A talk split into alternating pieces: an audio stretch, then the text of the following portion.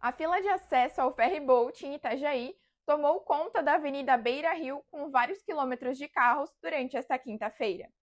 Porém, o caos do congestionamento não foi só por aqui. Saiba detalhes no Minuto Diarinho. A chuvarada que caiu em Santa Catarina e no Paraná na noite de quarta-feira interditou parcialmente o trecho do quilômetro 110 da BR-101 em Navegantes, o que causou filas quilométricas na região.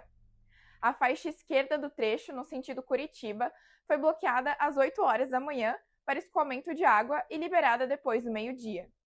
Mas, mesmo com o trânsito normalizado, os motoristas ainda não puderam cantar a vitória. O congestionamento segue lento nos acessos a Balneário Camboriú, Itajaí e Navegantes. O trânsito também foi prejudicado dentro das cidades pelos motoristas que estão buscando rotas alternativas. Acompanhe atualizações em diarinho.net. Com oferecimento Tony Center Motos.